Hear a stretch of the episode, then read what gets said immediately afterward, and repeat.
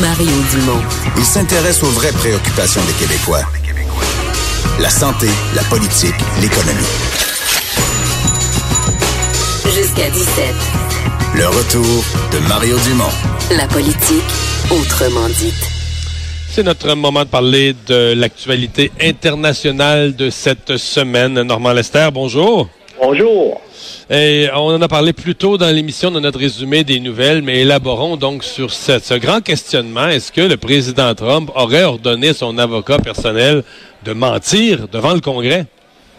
Ben là, en tout cas, c'est ce que rapporte le site d'information BuzzFeed hier. Hein, et il dit qu'il il a deux sources au sein du FBI euh, qui lui disent que euh, Cohen a confié à, l'enquêteur Mueller, donc Trump euh, y avait donné l'ordre de, mentir, donc de se parjurer lors de son témoignage de une commission du Congrès. C'est un témoignage qui portait sur la construction à Moscou d'une tour euh, Trump, là, et ça s'est déroulé donc euh, en 2016 durant la campagne électorale.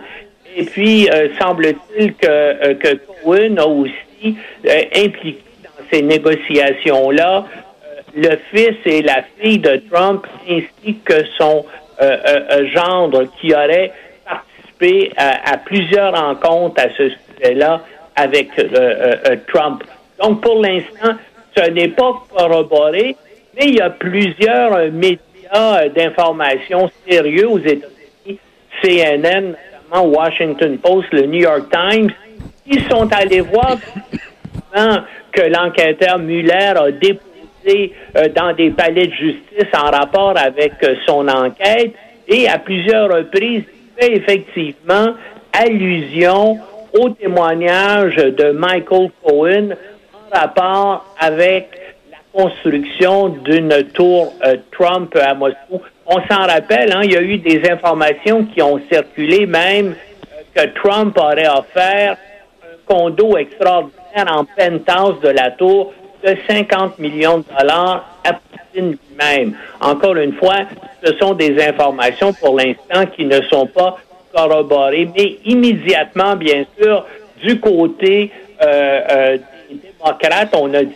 ben voilà, euh, c'est vraiment quelque chose, c'est un crime hein, que de conseiller à quelqu'un de se parjurer supérieurement. Et euh, alors là, il y a des démocrates qui dirigent maintenant plusieurs commissions d'enquête euh, devant le Congrès des États-Unis qui ont annoncé qu'ils allaient enquêter sur cette question-là. Et on sait que l'avocat Michael Cohen lui-même, au début de février, doit venir Ouais. témoigner à ce Bien sûr, du côté de la Maison-Blanche et du côté de Trump, on a dit immédiatement, ben Michael Cohen est un menteur, il faut pas croire euh, ce qu'il dit, il invente ça pour essayer de faire diminuer sa peine. Maintenant, il reste à savoir, est-ce qu'il y a d'autres personnes qui vont venir corroborer ces informations-là?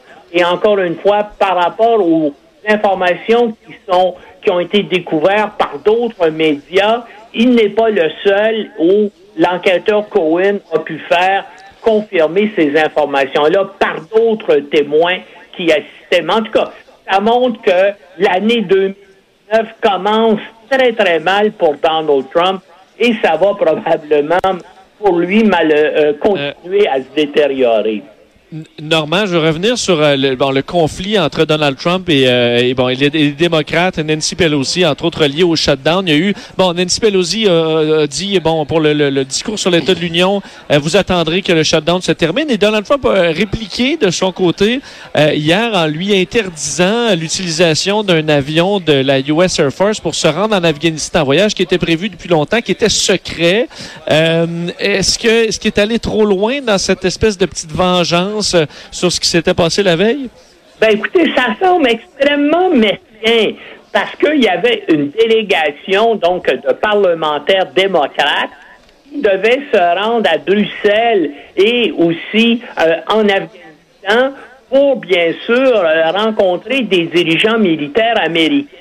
Et Trump a interdit à l'aviation des États-Unis d'utiliser donc à des élus euh, un avion pour se rendre aux deux endroits, au siège de l'OTAN à Bruxelles et aussi à Kaboul, au quartier général euh, américain, alors qu'au même moment, il a permis à sa femme de prendre un avion militaire, un avion de transport militaire, pour se rendre à son euh, euh, de golf, à son, à son terrain de golf euh, en Floride. Et bien sûr, Madame Trump, elle, c'était aucune activité liée au gouvernement des États-Unis.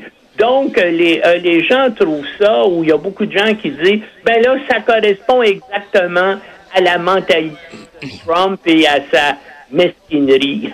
Mais pour l'aimer, évidemment, il n'y a rien d'illégal là-dedans. Ça montre euh, simplement que, on le sait déjà, c'est un être extrêmement vindicatif. Ouais.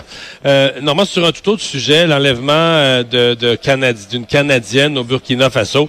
Il y a eu dans le même pays cette semaine euh, un homme dans le domaine des mines qui a été assassiné. Euh, néanmoins, on semble garder espoir pour Edith Blais.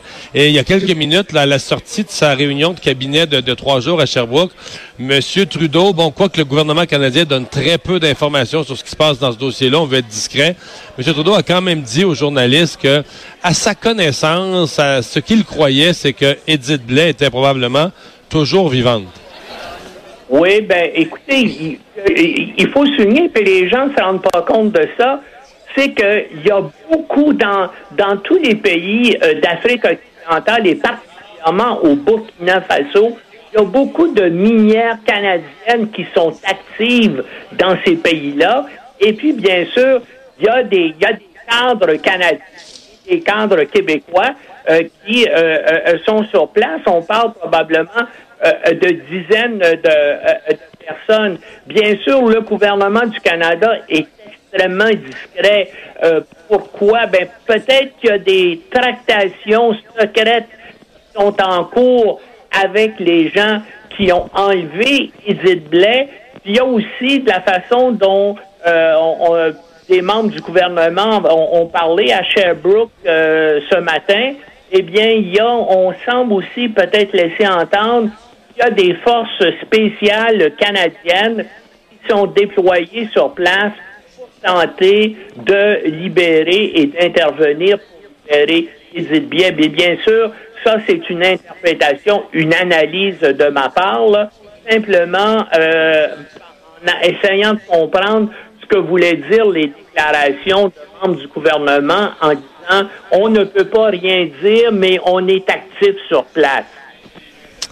Normand, je te remercie beaucoup. À la semaine prochaine. Au revoir. Au revoir. On va s'arrêter. Euh, on va parler dans un instant avec euh, Sacha Gavami. C'est l'agent, euh, depuis, depuis toujours, l'agent de Laurent Duvernay-Tardy. Euh, deux inséparables. Euh, Sacha a contribué à amener euh, Laurent Duvernay-Tardy où il est, entre autres sur le plan contractuel. Parce qu'on va parler du- de la journée de dimanche, du match de dimanche. Laurent Duvernay-Tardy a été réactivé cette semaine par son équipe comme n'étant plus sur la liste des blessés. Mais les enjeux Euh, sont gros. là. Les enjeux sont énormes. Il est à un match d'une participation au Super Bowl. Donc, on, on en parle après la pause.